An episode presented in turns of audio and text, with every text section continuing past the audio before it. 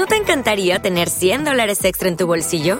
Haz que un experto bilingüe de TurboTax declare tus impuestos para el 31 de marzo y obtén 100 dólares de vuelta al instante. Porque no importa cuáles hayan sido tus logros del año pasado, TurboTax hace que cuenten. Obtén 100 dólares de vuelta y tus impuestos con 100% de precisión, solo con Intuit TurboTax. Debes declarar para el 31 de marzo. Crédito solo aplicable al costo de la presentación federal con TurboTax Full Service. Oferta sujeta a cambios o cancelación en cualquier momento.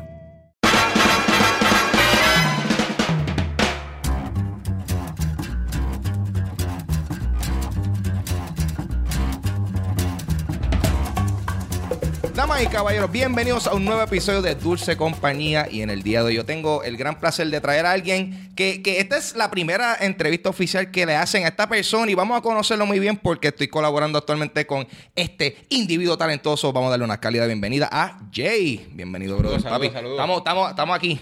Bueno Estamos verte, aquí. cabrón. Estamos Mira, aquí. vamos a hablar rapidito de quién, quién, quién carajo tú eres. Tú eres como que una cara reconocida. Yo te he visto por ahí en los hangueos, en los shows de comedia. O sea, hablamos un poquito sobre Jay. Bueno, pues mira, ya que me has visto eh, en los hangueos de comedia, pues Ah. este, siempre he trabajado, básicamente no desde los inicios, pero más bien desde que Chente empezó a coger eh, la comedia bastante en serio Mm. y montó su equipo de trabajo. Este, estuve desde los inicios, desde el equipo de trabajo que montó.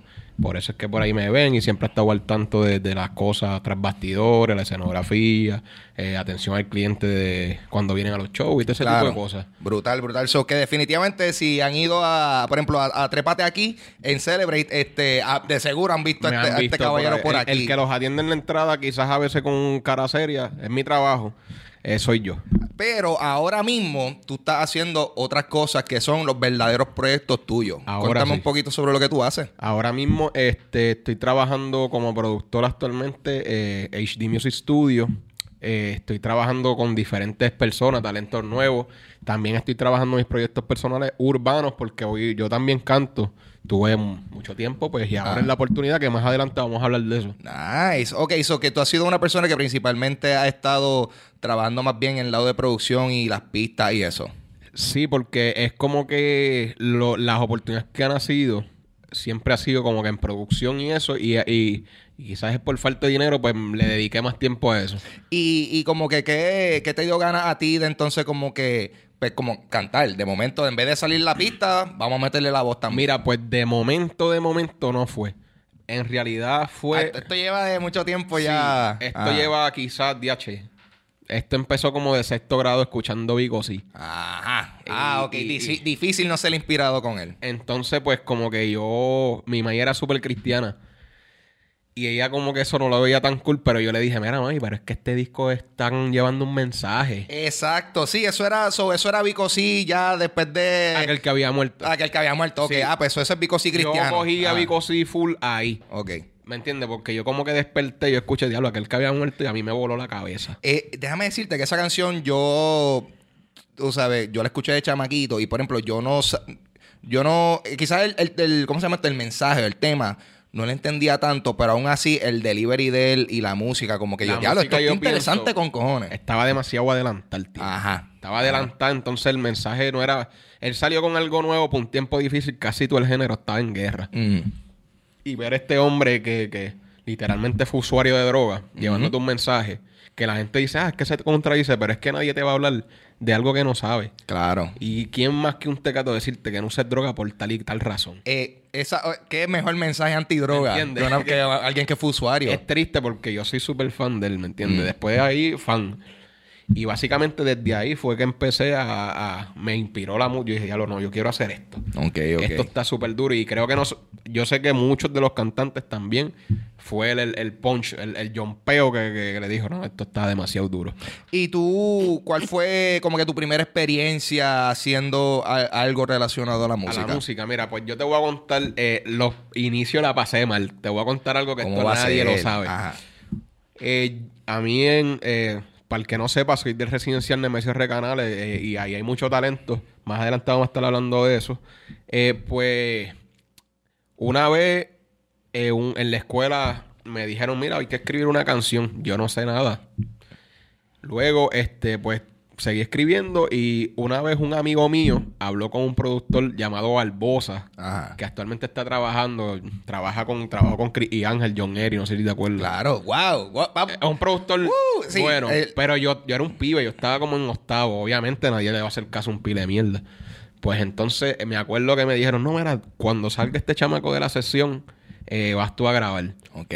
Pues yo voy, entonces mi maíz no estaba en mi casa y las, el CD de las pistas que me habían regalado Ah. estaba en mi casa. Ajá. Pues yo vengo y corriendo para mi casa. Cuando yo ya lo mami no está, rompí la puerta de casa. La rompí de cabrona para buscar el disco.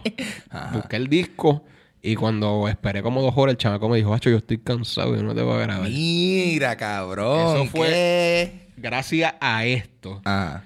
Yo dije, bicho, eh, yo voy a montar mi estudio. Ajá. Y ese fue mi sueño desde el... Como dije, hecho, esto no me puede pasar más nunca. Wow, cabrón. Y déjame, pero déjame decirte, porque eso fue. Yo he pasado por experiencias como esa, pero tú de la primera, tú, no, no, no, no, esto No, es no- inaceptable. eh, Este- mí- una vez esto no va a volver a no pasar me de nuevo. a pasar. Entonces, Ajá. luego de ahí, pues me este, yo tengo un amigo que, que más bien lo veo como un hermano, eh, porque lo molesté mucho. Eh, se llama Juan Carlos Velázquez Papito. Ajá. Y ese fue el primer varón que me, que me orientó a lo que fue el Fruity Loops. Ajá. Ese hombre me dio ese programa y dice, Ay, ¿qué es esto? Exacto. So, ya- esto fue ya más o menos. ¿Para qué año fue esto, si te Esto acuerdas? fue como 2005. Ok, 2005, sí. 2005. Es para tener la, la cronología. So que, y eso es un viaje porque también eh, Fruity Loops, yo siento que eso eh, es- se convirtió en algo que es como que, mira, tú si quieres hacer música, necesitas conseguirte Fruity Loop o alguien que, que, que lo sepa usar Sí, o algo. low esto usualmente es low budget. Ajá. Que, que esto es como que, mira, y ma- mayormente lo usan los del género urbano. Sí, lo usan los de género. Pero aquí en Puerto Rico lo más que lo usan son los de género urbano. Eh, yo iba a decir eso. eh, tú- uno piensa en Fruity Loop y uno piensa automáticamente este es reggaetón. Reggaetón. Y déjame Y la decir. realidad es que no. Y no, no, no. yo, o he sea- hecho, yo he hecho eh, mambo. Ajá. He hecho bachatas, pero bachatas que se escuchan como si lo hubiera tocado la gente de aventura. Ajá, ajá. ajá. Este, ¿qué más? Soltaste Este, una canción ahora de, de de Titito. Titito Sánchez, este, se llama Kenge, que esa la produ- también se produjo ahí en HD Music. Claro, es un merengue ahí Y es un encojonado. mambo, un electromambo, que es en realidad como se le llama eso. Y es más o menos como el tipo de, de música que hacía Francesca. Ajá. Es algo así, pero es actualizado. Ah, ajá. Entonces, eh, soca también he hecho, R&B, eh, balada. eh, eh, en verdad, eh, si sabes usar bien el programa, pues obviamente. Y bueno, pues volviendo a la línea del tiempo, pues conocí, ese- eh, no lo conocí. Él me dijo, mira, yo tengo este programita aquí, Ah. que es para música. Y el- la realidad es que los primeros meses ni pie con bola. Pero cuando... Y, ah, y para ese entonces, que quede claro, YouTube no estaba... Claro, o sea, eso eh, eso todavía estaba en infancia, porque Sí. YouTube realmente empezó a arrancar como eso en el 2006. Era- so, so que ese factor de, por ejemplo, tú ponerte a buscar tutoriales por internet, eso todavía. escaso. Mm. Era aprende o, o aprende. Ah. Entonces, ¿qué pasa? Eh, pues nada, él me vendió una computadora ya con, con, Con el Fruity. programa. Brutal. Entonces, pues, eh, practiqué tanto que un día la computadora se prendió en fuego, cabrón. Ay, cabrón, ¿qué? y yo dije... Frita, frita, Frita. Porque para eso me imagino que estaba haciendo un proyecto tan y tan pesado que la computadora Quizás era que le di tanta paleta, Ah. pero yo era en realidad, era eh, la- no se podía cantar encima de una pista que yo estuviera haciendo en ese momento. Ok. Era como que un re, digo, sonaba algo, pero no era al nivel de la, de la música que estaba. Yo estaba en, en- en pleno apogeo de empezar. Claro, sí, sí, es que esos son los, los baby steps en lo que tú vas cogiéndole el piso al programa. Yo estoy seguro que te escuchas cualquier cosa. Es más, tú escuchas un proyecto que tú hiciste hace tres años ahora y Sí. tú dices, diablo, eso es una mierda en comparación Sí. porque es que uno, uno siempre... va madurando quizás Ajá. la práctica mucho.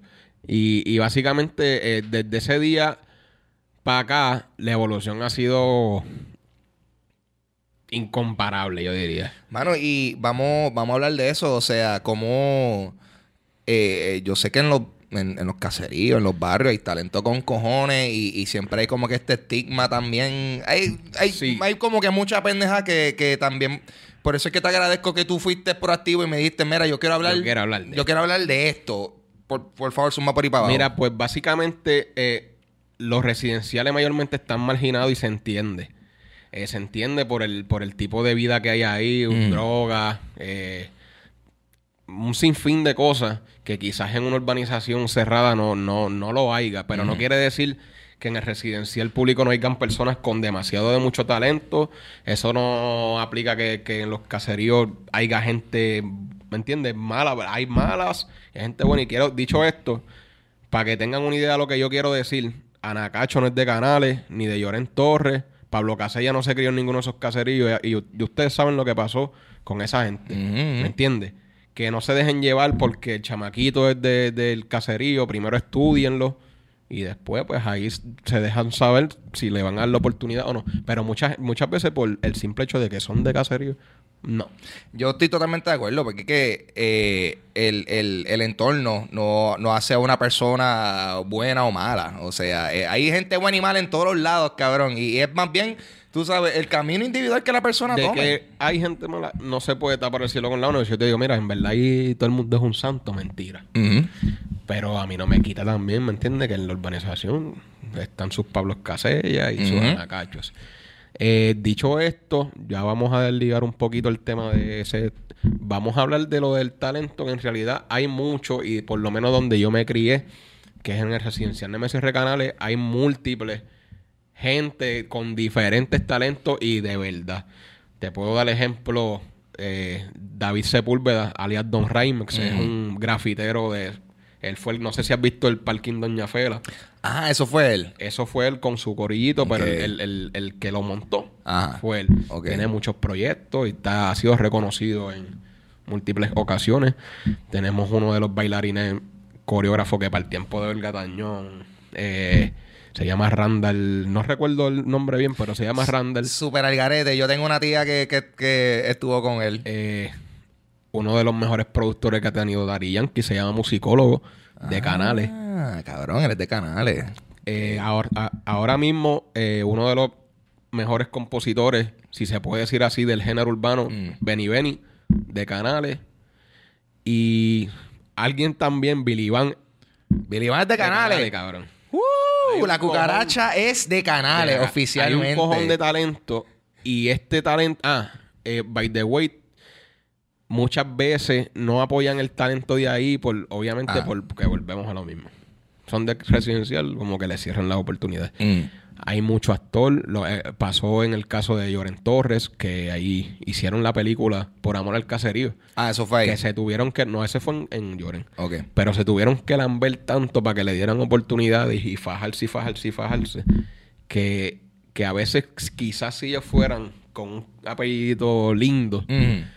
Le dieron la oportunidad más rápido. No, yo estoy, yo estoy de acuerdo. Es que yo, yo creo que todavía, a, a pesar de que yo diría que nosotros como civilización somos más educados, pero todavía tenemos las mismas estupideces y malas Sí, mañas. yo creo que hay mucho que aprender todavía Mm. y dejar quizás eh, los estereotipos y conocer más a fondo qué puede dar, porque ahora mismo eso está en todo. Tatuajes te marginan, quizás esto dice, ah, un tatuaje, pero no te hace me- menos empleado, Claro. no te hace mal, todo está en el interior. Mano, y entonces tú ahora mismo, por ejemplo, tú estás, el eh, HD Studios está ubicado ahí mismo en Canales, ¿verdad? HD Music, eh, eh, perdón, HD Music está ubicado en ahí mismo en residencial. Eh, ¿Por qué lo hice ahí? Es quizás mi zona de confort y donde nació esta energía de que no, yo quiero hacer música, estoy rodeado de mi gente, me van a cuidar lo mío, versus si quizás yo vengo y lo hago en, un, En otro en lado. una avenida, ¿quién Ah. me ve eso ahí? Claro. ¿Me entiendes? Ah, eso que, eso que en verdad tú sientes como que este sentido de, de- de comunidad, tú sabes, con los vecinos. Sí, y tengo quizás un corillo que siempre están pendientes a, a- a- a las cosas y por el bienestar. Que quizás hace unos años yo te diría, "Ay, yo estoy solo, pero la realidad del caso es que hay un corillito de gente que sí están pendientes y como que, dale, échale ganas, que estás haciéndolo bien. Ok. entiendes? Y, y, ok, pues eso está súper cabrón, porque es que pues, pues, yo. Yo, por ejemplo, pues yo, yo he pasado por ahí y, y se, y se ve eso, se ve esa pendeja de que como que está todo el mundo caminando, eh, cabrón, eh, como Sí. que todo el mundo se conoce y que déjame decirte que eso es algo, o sea, cabrón, yo, yo, yo evito mis vecinos en Sí, mi pues, urbanización. Ahí es como si fuera. Sí, hay sus bochinches, Ajá. pero es más bien una hermandad, porque, ejemplo, ahora mismo, para la pendeja del huracán, todo el mundo como que, mira, este. Voy a hacer unas carnes, me va a sobrar carbón si quieres, voy a dejar esto prendido para que caliente lo tuyo. Y todo el mundo se ayudaba. Era algo bien raro que no pasaba hace mucho, pero sí está, existe. Que quizás por diferentes motivos, pues no lo hacen a diario, pero Mm. En la cancha tú ves el patrón de pelea, pero son panas. Yo he Ajá. peleado con gente que me ha rajado la cara y los saludo después. Ajá. Es un revolú, pero es una hermandad. Es otro mundo. Mm. Es otro mundo totalmente distinto a lo que se planta de, de drogas, pistolas, esto, lo otro. Es otro mundo. Y, ok, y por ejemplo, para alguien que no conoce nada de eso, que no se atreve a meterse un caserío, o, o- o simplemente pues, no tiene, tiene otra imagen de lo que pasa ahí, como que qué tú puedes sugerir o, o qué tú le dirías a esa persona. Búscate un panita que no ande en malos pasos Mm. y que te dé una vuelta por, por donde él janguea. No que te meta que sí, porque obviamente quizás en el barrio hay un hospitalillo, Claro. pero no, tú no vas a ir para allá, porque eso es Mm. lo que no queremos que veas. Está ahí, pero no necesariamente tienes que ir. Exacto. Tú vas a ir, mira, conoce a la gente, conoce, date la tarea de ir al kiosquito, darte par de cervecita con la gente de ahí, conócela, para que tú veas que hay gente, papi, hay gente, mira, ¿qué tú necesitas? Sí, ah, yo conozco a alguien que hace eso. A mí me pasó con Chente. Y mira, que yo necesito a alguien que me haga este tipo de trabajo. Yo conozco a alguien que brega eso. Pum, pam. Y, a- y así siguen apareciendo, que es como esta comunidad de que lo que tú necesites, hay alguien que te va a decir, yo sé hacer eso. Eso está cabrón. Eso está cabrón. Eh, y- Versus quizás por aquí tú dices, coño, yo necesito a alguien que me haga un escritorio. Sí, y uno tiene que inventársela, uno tiene que buscarse a alguien, a- empezar a llamar, buscar por Es Facebook o complicado, algo. quizás, y nos quejamos a veces mucho los de ahí, pero la realidad es que estamos bendecidos a pesar de las situaciones. Y tú ahora mismo, por ejemplo, tú, tú sientes que el, el tipo de trabajo que tú estás haciendo, porque ya me mencionaste que pues la ubicación al igual funciona, pues porque por ese sentido de que también está todo el A mundo mí ahí me metido. funciona.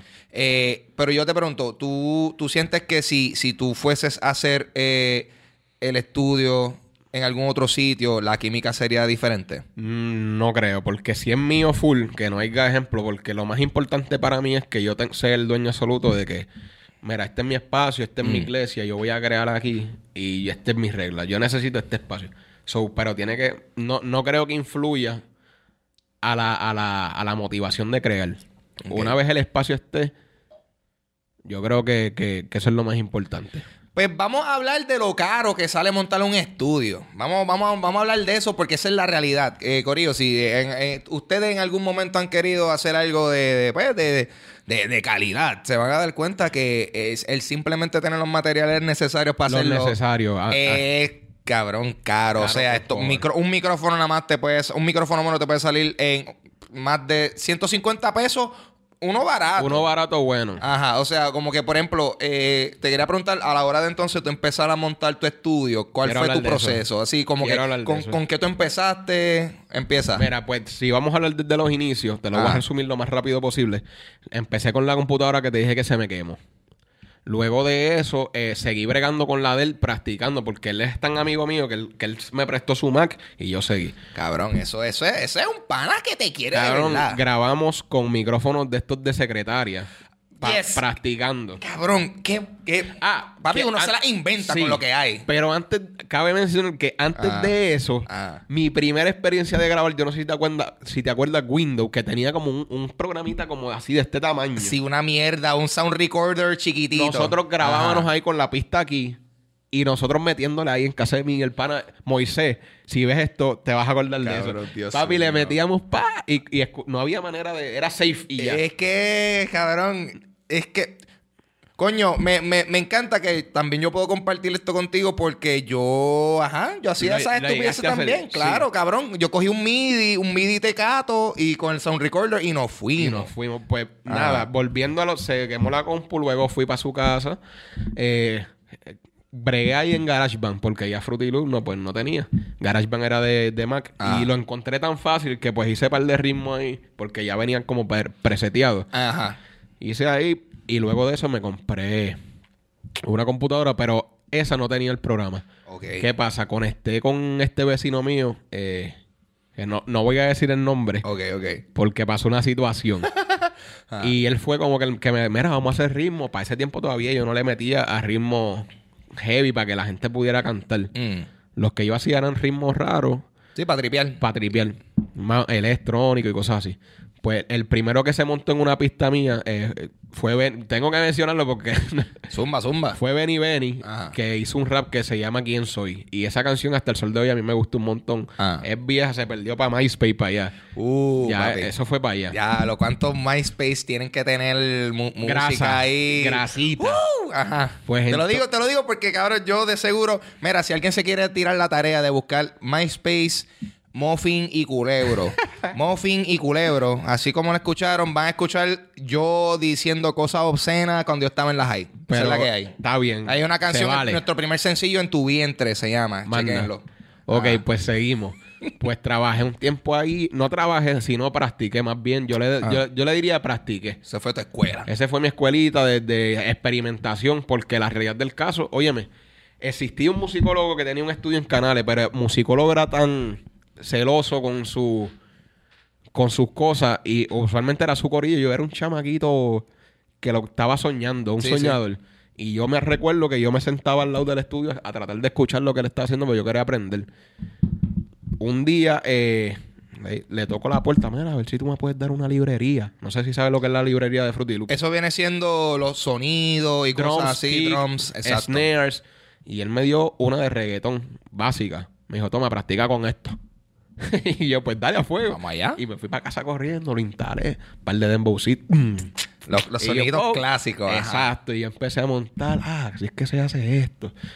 Y luego de eso, empecé a trabajar en mi casa, lo mío. Pero, y, pero que yo siempre he querido cantar. Recuerden que no, yo no empecé a hacer pista porque quería ser productor. Yo quería cantar y me picharon. Exacto. Me cerraron. Yo dije, yo voy a aprender a hacer esto. Yes. Seguí practicando.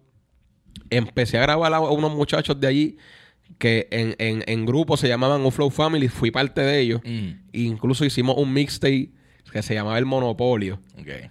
Eso salió y a la gente le gustó mucho.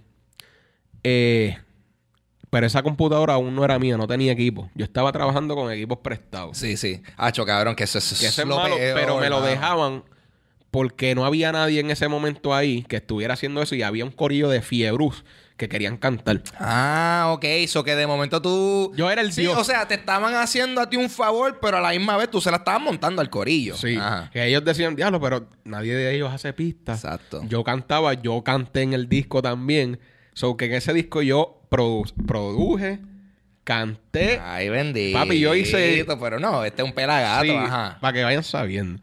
Entonces, pues nada, básicamente después de ahí volví con el muchacho que, que fue el que me dio la primera oportunidad para empezar a hacer pista en su casa. Ah. Y montamos un estudio en común. En un estudio en común. Pusimos una cantidad de dinero. Él, obviamente, él puso más cantidad de dinero porque él era mayor y trabajaba. Yo era un chamaquito. Invertimos y montamos el primer estudio que, que quizás, para ese entonces, quizás yo pensaba que era mío. Seguimos trabajando, trabajamos con varias personas, nos estaban dando a conocer un poco. Un día, de la nada, ¿A quién le fue? digo, le digo a esto, esto pasó en serio. Le digo a uno de los clientes que es famoso ahora mismo. Le digo, mira, voy, ya mismo voy para el estudio porque voy a terminar la mezcla tuya. Y él se me queda así mirando. Y yo le digo, mira, ¿qué te pasa? Están cojonados. ¿Tú no te enteraste que este vendió el estudio ahorita? ¿Qué? Yo me quedé como que, macho, yo dije, ¿me eres en serio? Papi, a mí me dio como cuando Goku se está convirtiendo en Ajá, Saiyajin. Ajá, cabrón. Salí corriendo. Al carajo. Fue uno de los bastrillos, creo que más históricos de mi vida. Pero, pero, a- a- y así, el tipo nunca de- te dijo nada. De que ayer estaba, terminé un- una sección de mezclar Ah. y hoy iba a continuar. Ah. So que fue de ayer para hoy. Ok. Y, El estudio desvanecido. Y te llegaste a hablar con el tipo. Hablé con el chamaco. ¿Qué pasó? No, que me voy a comprar un carro. Y pero y mi lo que yo puse. Exacto. Y lo que yo... No, tú no pusiste... Que yo no puse ¿qué? Diablo. ¿Sabes qué? Bye. Cogí mis cosas, lo que... Pues yo me quedaba ahí. Ok. Cogí mis cosas, arranqué. Estuve sin equipo como dos años. Ah, so, espérate, eso que el tipo vendió, o sea, y yo me quedé en nu. Yo me quedé en nu. Yo me quedé en nu. Sin trabajo, sin nada. Ese era mi, mi guisito. Que, wow, cabrón. Y, y, y yo me imagino que de- tú cortaste con el tipo después de eso. O... Pues corté un tiempo, pero eh, después no sé si decir esto, pero él me tiró de nuevo, como que mira, vamos a hacer un estudio. Ah. Y yo le dije, negativo. no, ajá. Eh, yo estoy haciendo, yo estoy haciendo lo mío, en realidad no estaba haciendo nada. Papi, ese es la, perfecto. Tú, no, no, no, no, yo no te necesito, yo estoy en la mía. Yo estoy en la- pero yo Ajá. estaba claro de que en algún momento iba a pasar algo. Ok. Pues empecé, me recuerdo, me recuerdo, está mal dicho. Me recuerdo que un día habló con mi mamá y le digo, mira, yo voy a guardar y necesito una computadora porque este le quiero meter a esto. Y me dijo, eh, tu chavo, tú sabes lo que tú quieres. Gracias por nada. Ah. Pues guardé los 600 pesos y le digo a mami, mira, llévame a- allí. Yo estaba a pie, el chamaquito todavía. Pues dale, este, ¿qué va a comprar la compu? Cuidado con lo que voy a comprar la computadora. Fui con los 600 pesos, a Max, me acuerdo. Y cuando los di, compré la compu, compu nada. Llego a casa y como a las 9 de la noche, cabrón, se me hace una lágrima. Y dije, diablo, cabrón, gasté 600 pesos, los únicos que yo tenía. Que eso fue flat book. Y, y que yo voy a hacer con una computadora sin más, ningún equipo. Ah, porque es la, la torre, La nada torre más. y ya. Ah, sin monitor. Yo pedí un... mon- Eh, esto parece una fucking historia de, Ah, de no, película está triste. cabrón, yo estoy aquí, ajá, tripeando. Pues voy a donde el mismo amigo mío Ah. que me vendió la computadora y le digo, porque él es técnico, él repara y le digo, mira, tú de casualidad tienes una pantalla que me preste, quiero volver a hacer ritmo, a ver qué pasa. Yo tenía ya clientitos de los que había trabajado en el estudio que me vendieron, pero me están... Y él me dijo, mira, yo tengo una allí, cógela, necesito un teclado y un mouse también. Toma, me lo prestó, fue prestado. Pues compré unos audifonitos, papi, de los que tú te pones ahí Ajá. y empecé a hacer ritmo con eso. Esto fue el proceso de comprar equipo. Hice par de ritmos, vendí y me pagaban. ¡pum! y fui guardando. Me compré unos audifonitos mejor. Tengo la compu, audifonitos mejor. Dios mío, cabrón, es que ve, el- ve el montaje, ve el montaje con la Y le música estoy diciendo- ochentosa en el background. Estoy diciendo que yo estoy trabajando Ajá. aquí y la, y, y- y la que era mi pareja para ese entonces ahí tirada, durmiendo, ¿me entiendes? Yo estoy aquí trabajando eh, enfocado. Pues seguí vendiendo pistitas baratas, 50, 100 pesitos. Vine y compré unos mo- monitorcitos como de, de- de este tamaño. Ah. Eran como 4 pulgadas, yo diría. Seguí, seguí, guardé. Un día digo, coño, necesito un stand y un micrófono. Clasificado. 60, 70 pesos me costaron las dos cosas. Ah, un coño. stand, un tipo que, que- en verdad el equipo estaba medio jodido. Ok. Pues, y ahora va algo importante que quizás Pedro cuando lo vea se va Ah. a enterar. Eh, compré esas cosas y entonces me, me faltaba un interface para po- que la, que la voz Ah. entrara para la computadora, no tenía. Exacto, básicamente el interface viene siendo esa conexión que hacía falta entre el Para yo poder micrófono y poder grabar voces a una computadora. Pues me entero que este muchacho de canales, que by the way, ahora es mi hermano full, te estoy diciendo, mi, es tan mi hermano que el estudio está montado en su casa. Exacto. ¿Me Eso, eso está, mira, yo, yo, yo he ido al estudio de este cabrón y entonces me da gracia porque yo, yo voy para allá. O sea, yo llego al estudio y tú dices, ah, pues dale, estoy saliendo de casa. Y yo, ah, cabrón, esto no es aquí. Como que yo quería que esta era tu casa. No, no, no. brutal, brutal. Pues nada, él me dio, de- me, dio, me dio la oportunidad, pero volviendo al tema, yo no era amigo de él en ese entonces. Ok. En esa, pues yo me, me enteré que uno de los, de los, uno de la, del equipo que yo necesitaba, el, el, el que era pana mío se lo vendió a él. Ok. Pues yo fui donde el chamaco, donde, donde Albelo, que ahora es pana mío, yo fui con la intención quizás de estafarlo un poco.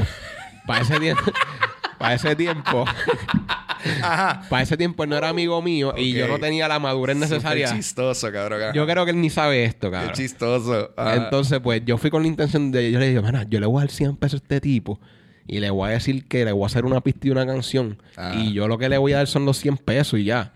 Yo no quiero saber de él. pues, pues hablé, me le acerco, está un día sentado así dándose un gari. Y yo, mira, este. Yo estoy tratando de hacer mi estudio. Tú tienes. eh, me dijeron que tú tienes la. la o la Inbox, eh. La Fast Track, la en audio Fast Track. Ajá. ¿Y qué tú estás haciendo con eso ahora mismo? nada? Y yo te voy a dar 100 pesos y si tú quieres para que no te quedes nu y sin eso grabas en mi estudio cuando lo monte. Pero en verdad yo no quería hacer Ah. nada. yo quería cogerlo a mí. Ajá.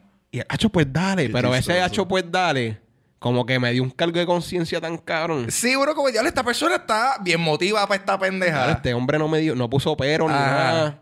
Pues yo me fui para casa como quiera, como que, yo no le voy a hacer nada. Ah.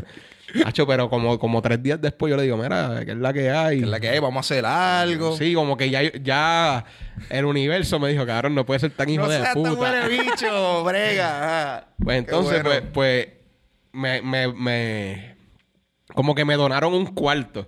Y en ese cuarto yo tenía una coqueta Ah. de esas de, de ropa interior, descojona, pero le había quitado todas las coquetas y eso lo hice en mi escritorio. Ok. Wow, yo tenía la pantalla. Yes. Ajá. Unos monitorcitos tamaño vaso agrandado de, de Fafu, Ajá. unos audífonos y el micrófono. Esto fue papi a jodía. Eso fue HD Music Studio versión Lo- 1. Papi, versión Río Piedra. Una pendeja así, los boys ya los voy. Ok. Pues nada, después yo grabé el chamaco, hice, hice, hice par de cosas, pero seguía trabajando, produciéndole bien a, los a los de Secret Family, que son actualmente Endo, Delirious y Benny Benny. Ah, yo estaba haciendo esto, pero las pistas quedaban súper bien. Incluso ahí hay varias canciones que tienen 4 millones de views. Ok. Y pendejas así de exageradas. Diablo, cabrón. Y, y, y eso. o sea, y son pistas que tú has trabajado. Que yo he trabajado. Cabrón, y cómo- que he mezclado y, que, y, y- y cosas así. ¿Y cómo se siente eso? Eso se siente medio mierda. porque... Diablo, se siente cabrón, cabrón. Sí, se sentiría cabrón si te dieran el reconocimiento. Ah, pero, vale. ¿me entiendes? Como la pauta no está como que, mira, Jay fue el que hizo esto. Exacto. Y eso es quizás lo que va a tripear. Pero yo sabiendo que eso lo hice yo, es como que, mira, Sí. incluso he hablado con, con mi esposa actual, le digo, mira, esto lo hice yo, yo creo que si le meto duro, puedo hacer algo yo. Claro, yo creo que igual uno piensa como que, mira, a lo mejor esta gente no me está dando el crédito que me merezco, pero el producto está, lo están escuchando un cojón de gente igual, ¿tú me entiendes? Exactamente. Y quizás, eh, que es lo que muchas veces pasa, no conmigo, con mucha gente más, perdón, que tenemos quizás el talento, pero la gente se deja llevar por una movie de embuste y la pauta más que todo, entonces no escuchan bien lo que el trabajo. Es como que aquel can- yo puedo cantar lo, me- lo mismo mejor, lo, y te estoy diciendo lo mismo mejor, y el que tiene la pauta es, el que, es lo que vale. Eh, eso yo, eh, pero mano, yo creo que eso es algo que no es exclusivo de, Sí, eso del es. género de música. Yo creo que eso en general, porque eh, yo conozco muchas personas que hacen cosas que están buenísimas, pero papi, si esta persona tiene más likes y más seguidores que él, como es la quiera. realidad, es, la- es lo La que realidad. Eh, y no se le quita porque para eso han trabajado también. Claro. Para tener su- ¿me Claro, claro. Eh, retomando, trabajé con esa gente de Secret Family. Me preguntaste si cómo me sentía. Pues ya tú sabes, man. Ajá. Porque y es, es por el simple hecho, pero saber que mi producto llegó a mucha gente es como que esto está bueno. Exacto. So que me confirma a mí, no, no lo que digan los demás, me confirma a mí que lo que yo hice fue bueno. Fue bueno y, y, y para mí es un resumen porque cuando me dicen, mira, este, pero enséñame algo de YouTube, le envío el de 4 millones. Exacto. Ese es, el, ese es el portfolio tuyo. Ah, le envíame otra Y cosa. ya. Le envío el de ciento y pico mil views. Exacto. ¿Entiendes? Pues uno va para que vayan viendo la vuelta. Mano, y entonces, tú a- a- actualmente, Actualmente. eh, tú estás, o sea, tú tienes un volumen de trabajo de un montón de gente, papi, estás guisando, ¿cómo se está moviendo la cosa? Ahora mismo, eh, sí se, estoy trabajando con quizás un volumen regulado por el simple hecho de que no, me, no quiero quedarle mal a ningún cliente. Eh, lo estoy haciendo usualmente por cita. ¿Por qué por cita?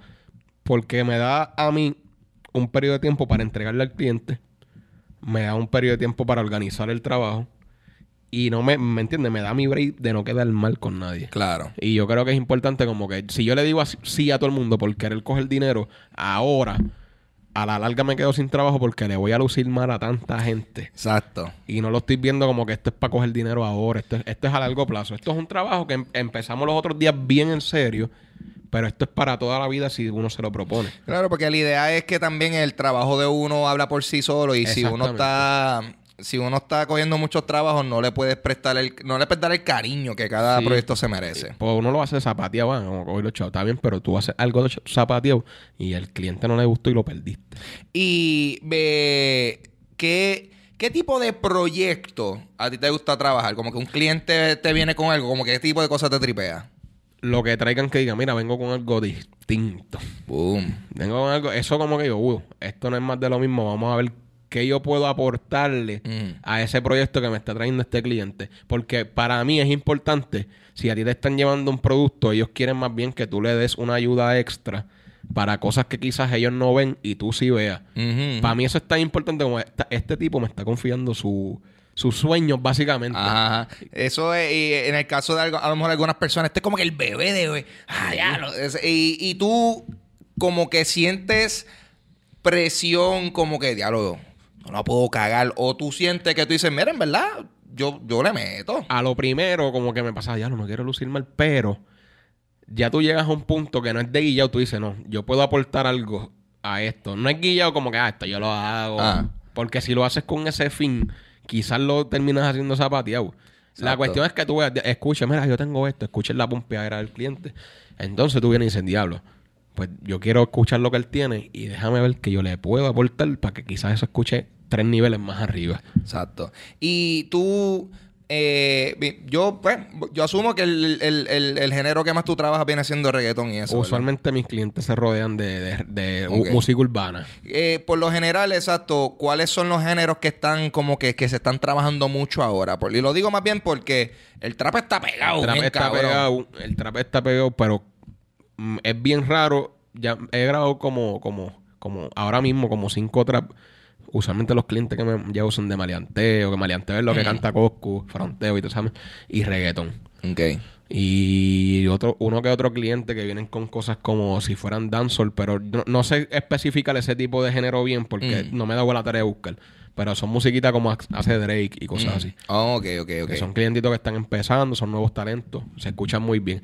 Pero quería volver a, a lo de a lo de la creación del estudio. Ajá, por favor, continúa. Pues este después de ese revolú que, ven- que me dieron lo mío, que monté en, en- encima de la coqueta, que como si fuera un escritorio.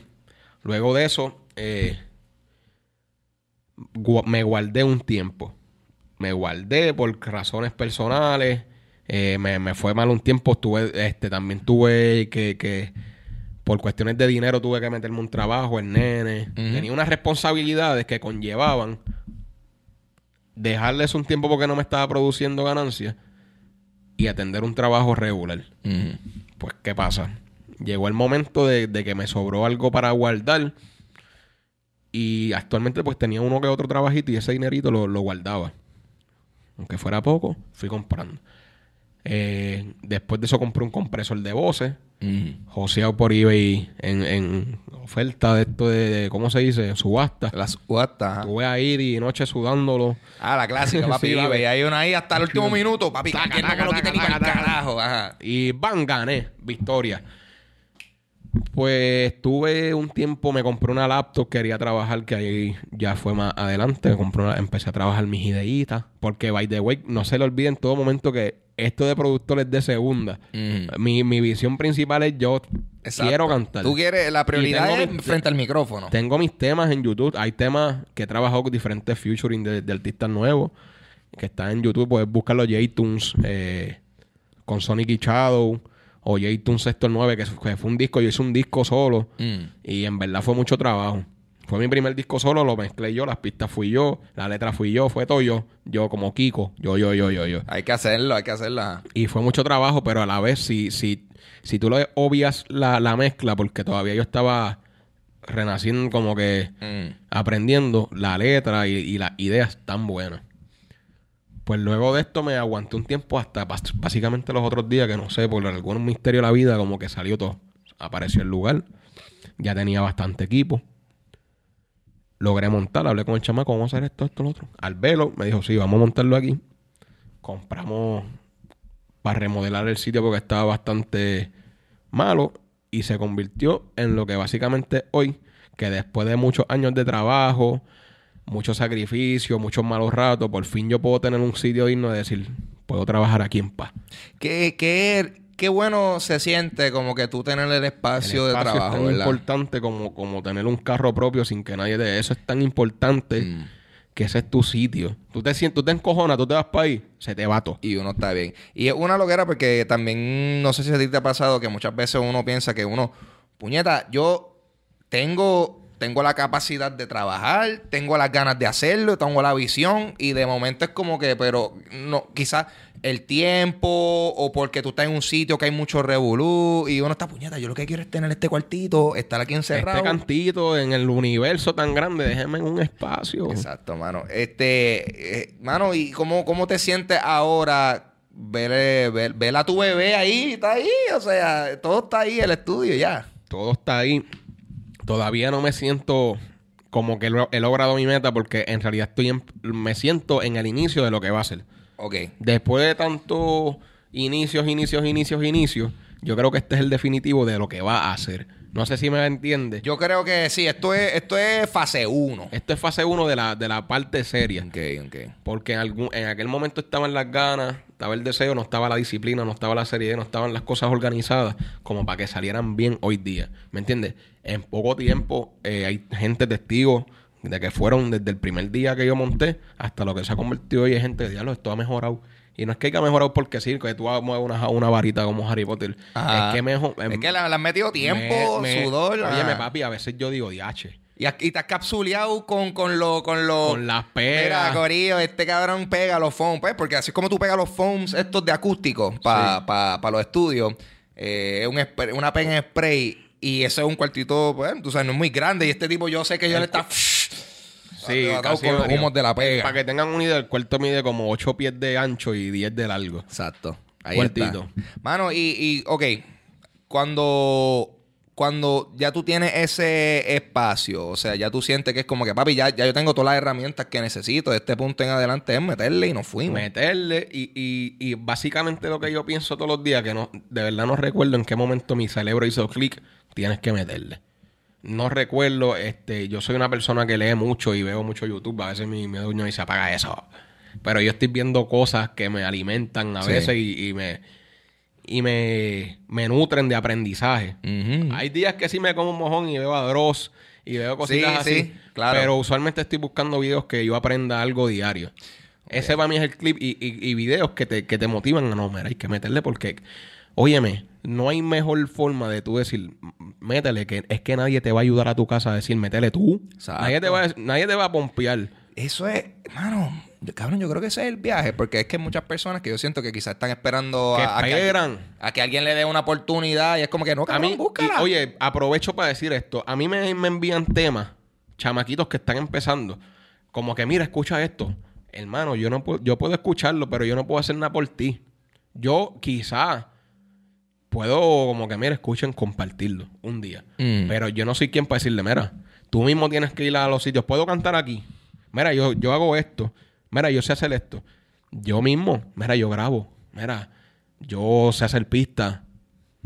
Y así uno se va abriendo oportunidades. Sube cosas. ¿Me entiendes? Tú, tú haces, pero quedándote aquí a ver qué pasa. Ah, ya me acordé. Yo un día estaba pensando ¿qué, qué uno puede hacer? ¿Cómo que uno puede hacer?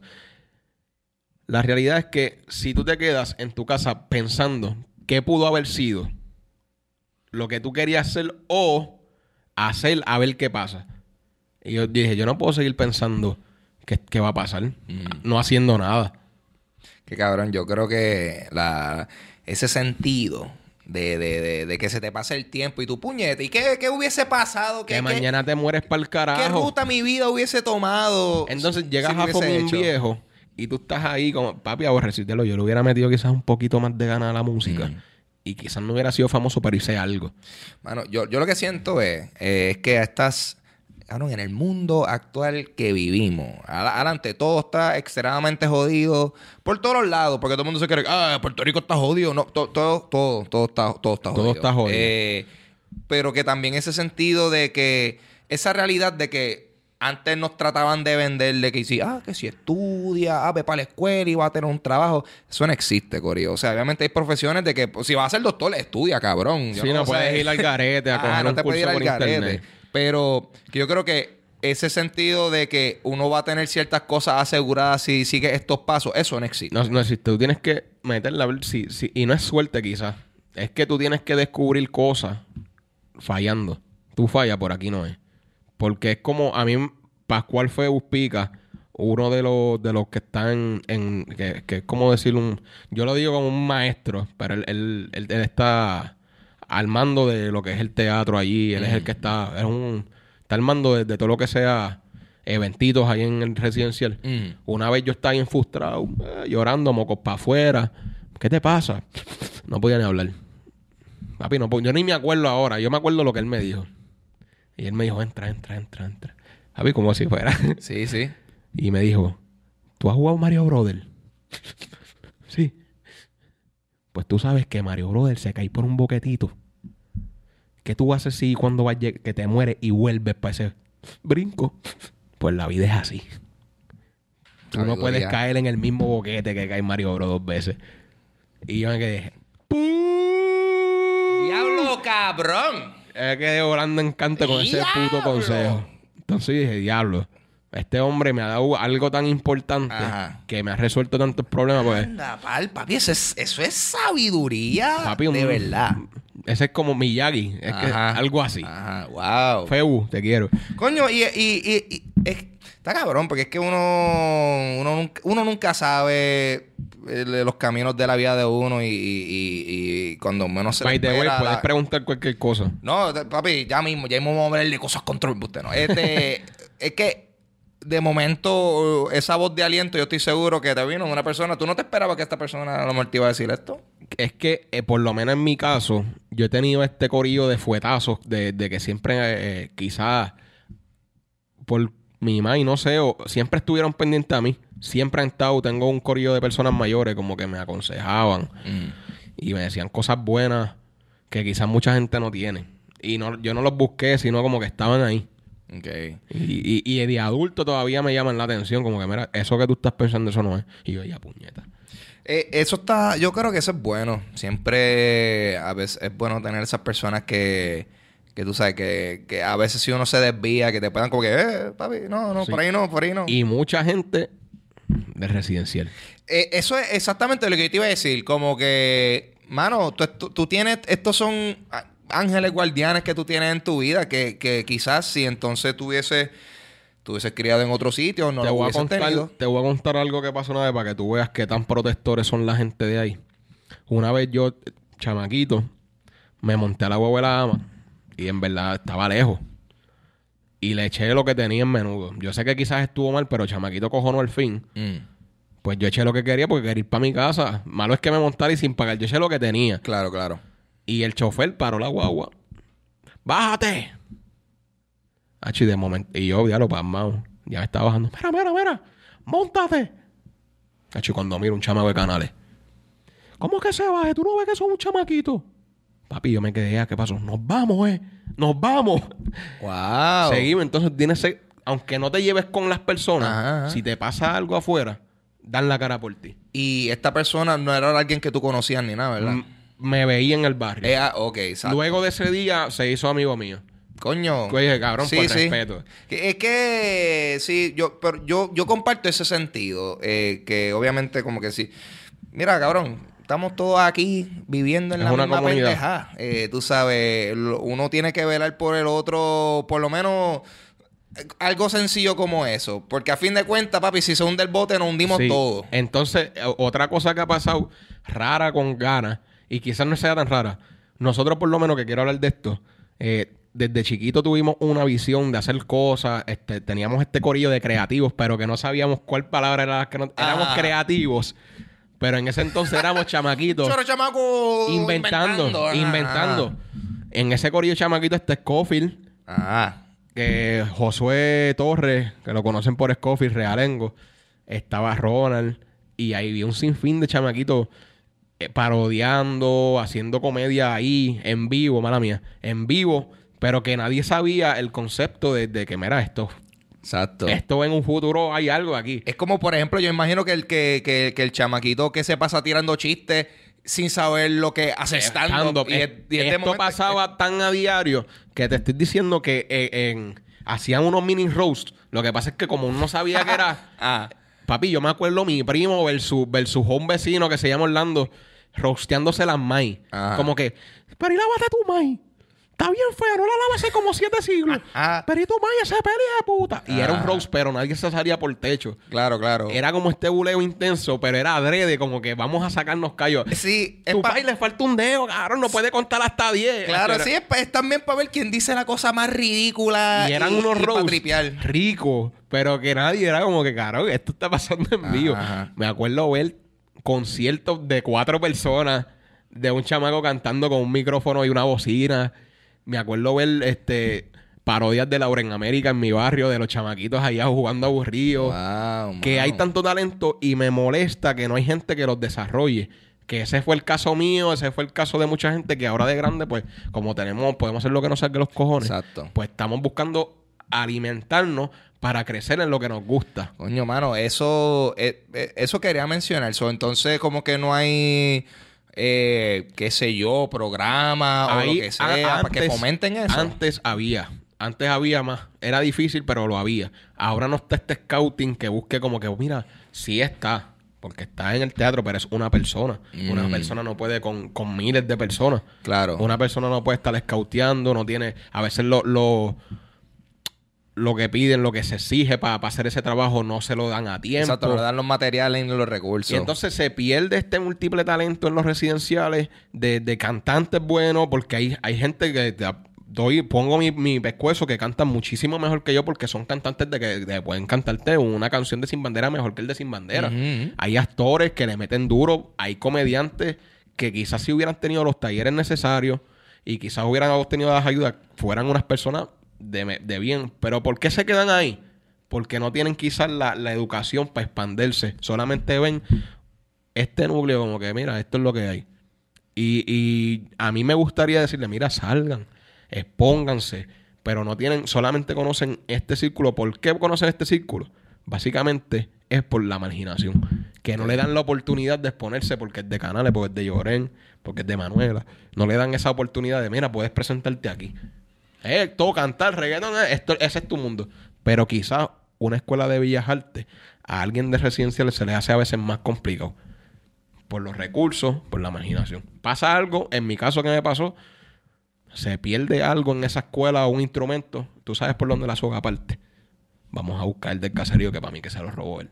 Siempre pasa, cabrón. Me pasó de adulto En verdad. y eso para mí fue una falta de respeto, hija de puta. ¿Eso fue en, en, en un B alto o algo así? No, eso fue en un trabajo.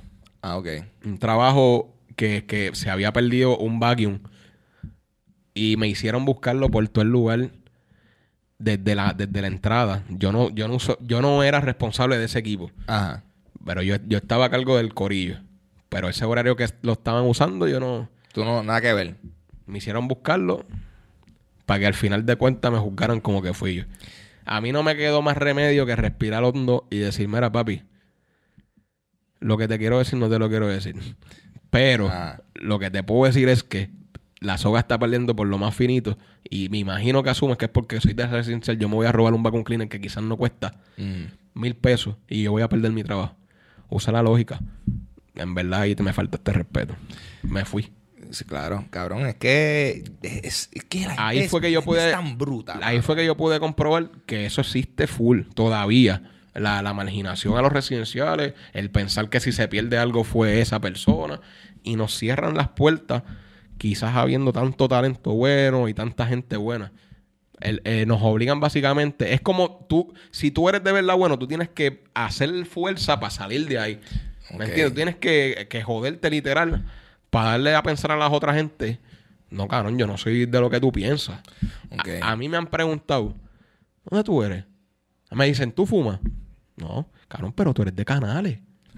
Y ya, ¿qué cojones? Y asumen. Y asumen que porque eres de ahí. Cabrón, hay gente buena.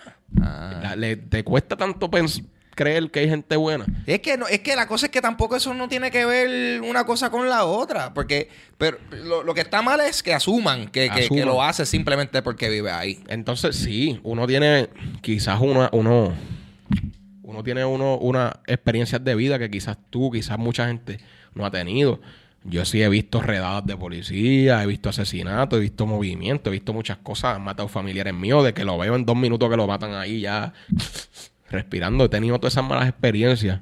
Cualquier persona que diría, ah, este va a ser un futuro tal cosa.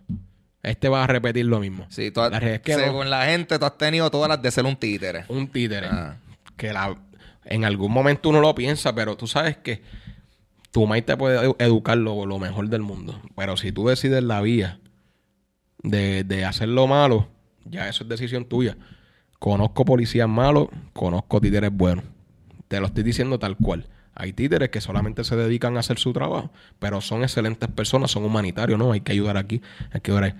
Guardias han venido del macanazo, pescosas, porque le sale los cojones.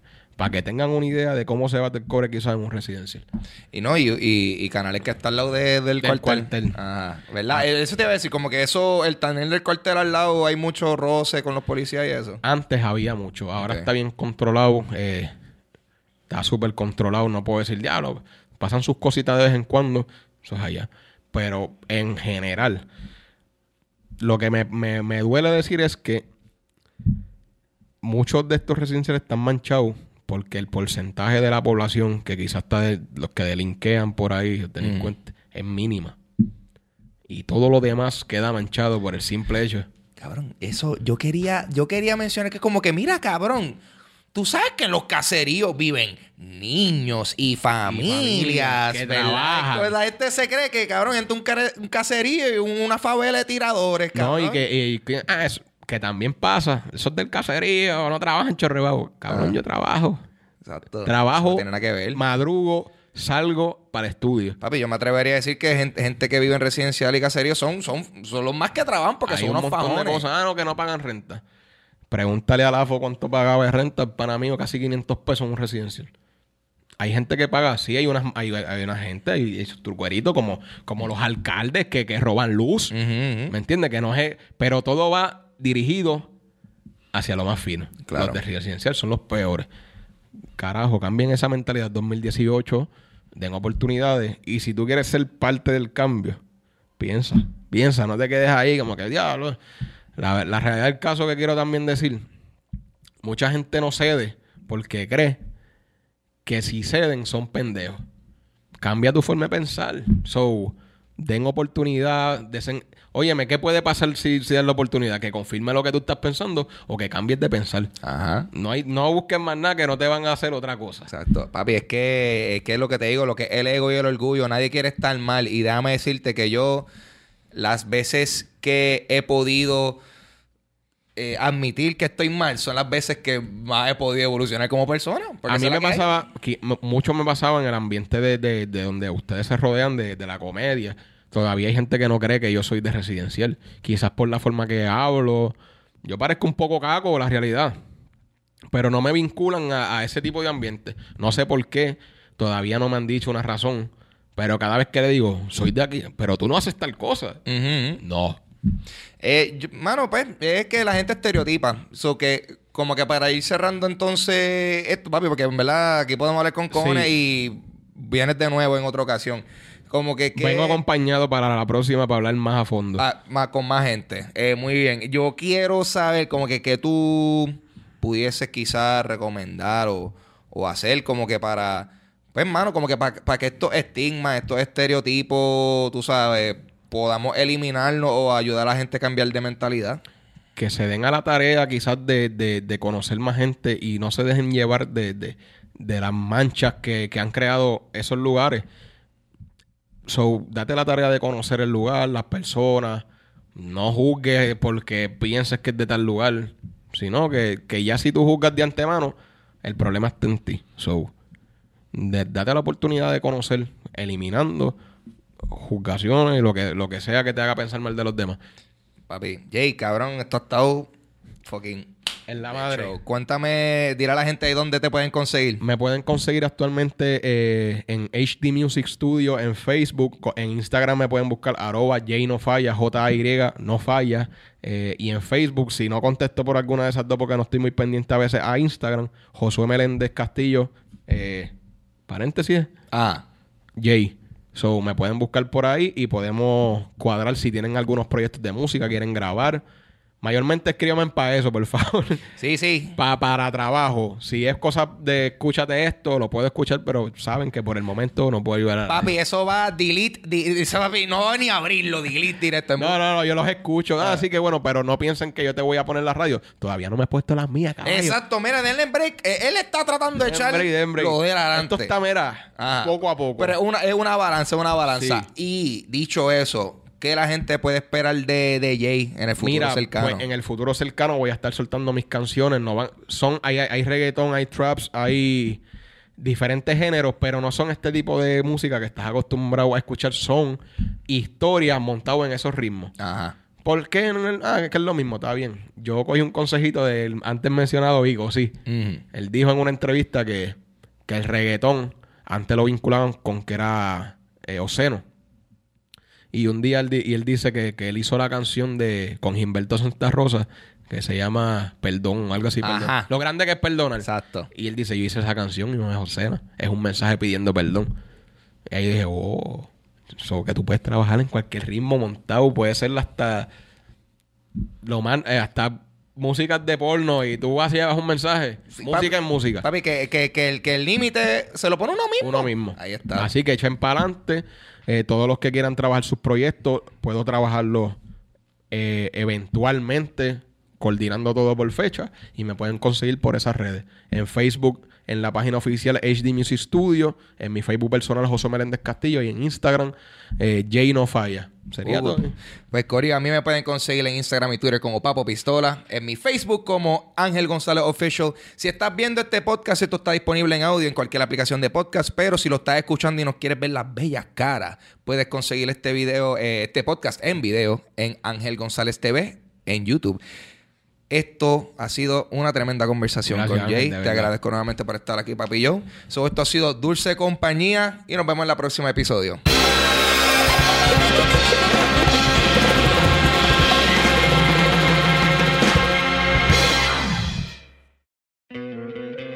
¿No te encantaría tener 100 dólares extra en tu bolsillo? Haz que un experto bilingüe de TurboTax declare tus impuestos para el 31 de marzo y obtén 100 dólares de vuelta al instante. Porque no importa cuáles hayan sido tus logros del año pasado, TurboTax hace que cuenten. Obtén 100 dólares de vuelta y tus impuestos con 100% de precisión, solo con Intuit TurboTax. Debes declarar para el 31 de marzo. Crédito solo aplicable al costo de la presentación federal con TurboTax Full Service. Oferta sujeta a cambios o cancelación en cualquier momento.